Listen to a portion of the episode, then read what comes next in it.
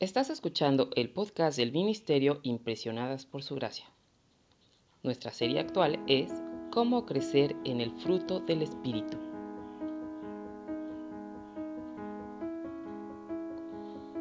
El tema de hoy es elegir la bondad.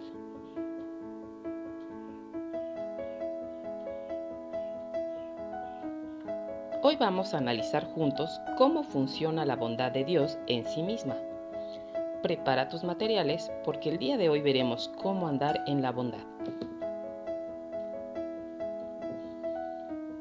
La presencia del Espíritu Santo dentro de nosotras debería cambiar la forma en que vivimos y cómo tratamos a los demás. Por eso Dios nos llama a que andemos en vida nueva, como dice Romanos capítulo 6, versículo 4, a que andemos como es digno de la vocación con que fuimos llamados, como dice Efesios capítulo 4 versículo 1, a andar en amor según Efesios capítulo 5 versículo 2, a andar como hijos de luz, como menciona más adelante en el versículo 8.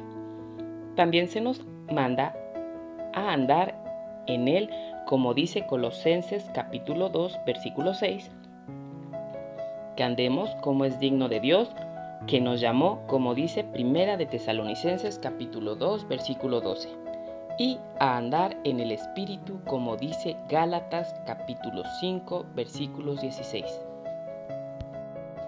Ahora, si te diste cuenta, todos estos ejemplos que te mencioné de cómo debemos andar son enseñanza, instrucciones y mandatos.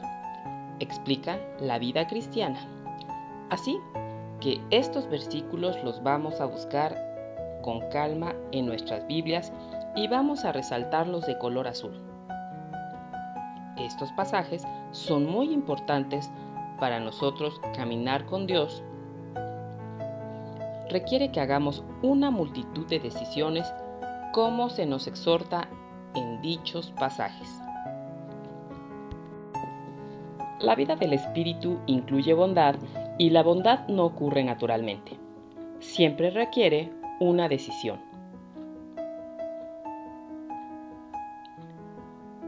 Y nuestras relaciones con otros, especialmente con los que nos hieren. El escenario en el que practicamos la paciencia, la benignidad y la bondad también requiere tomar decisiones. Una elección que podemos hacer cuando alguien nos hiere es caminar en la paciencia y no hacer nada.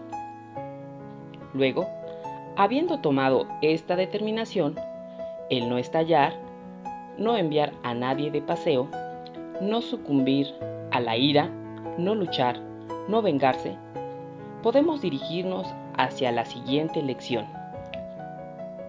La elección de la bondad y planear hacer algo.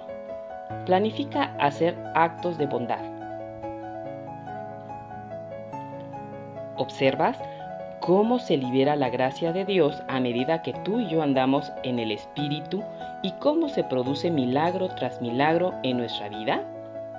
El primer milagro, en lugar de una explosión de ira u odio, amor en la forma de paciencia puesto en práctica. El segundo milagro, el corazón cambia el deseo natural de vengarse por el deseo sobrenatural para el bien de los demás y ora. ¿Qué puedo hacer para amar a esta persona por el bien de Cristo? Y el tercer milagro, la bondad hace cualquier cosa. La bondad pone en acción el amor, lleva a cabo nuestros planes de benignidad, y transmite a otros el amor de Dios. Esta clase de vida caracterizada por la paciencia, la benignidad y la bondad de Dios es caminar en el Espíritu. Este tipo de vida que supera al mal con el bien no devuelve mal por mal ni maldición por maldición, sino por el contrario, bendice. Este tipo de vida es vivir sanamente porque solo Dios en nosotras puede hacer esto. Recuerda que el fruto es suyo. Lo produce su gracia y lo glorifica a Él.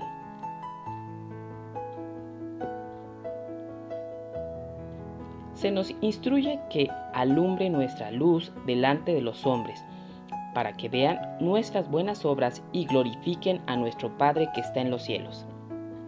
Sin embargo, como dice Romanos capítulo 6 versículo 13, la determinación de presentarnos nosotras mismas a Dios como vivas de entre los muertos y nuestros miembros a Dios como instrumento de justicia y de no presentar nuestros miembros al pecado como instrumentos de iniquidad es nuestra. Esta elección es el centro de nuestra batalla constante entre la carne y el espíritu debemos hacer el esfuerzo de tomar las decisiones correctas. Debemos volver hacia Dios en busca de su ayuda para ganar la victoria sobre el pecado. Entonces, nuestra vida verdaderamente le aportará gloria a medida que el fruto de Dios crece en nuestro jardín de la gracia y se exhibe para el deleite de todos.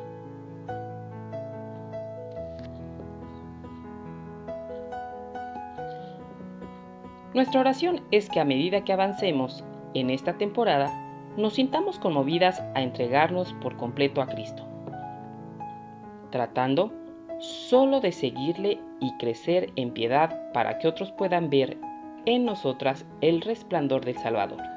Bendiciones.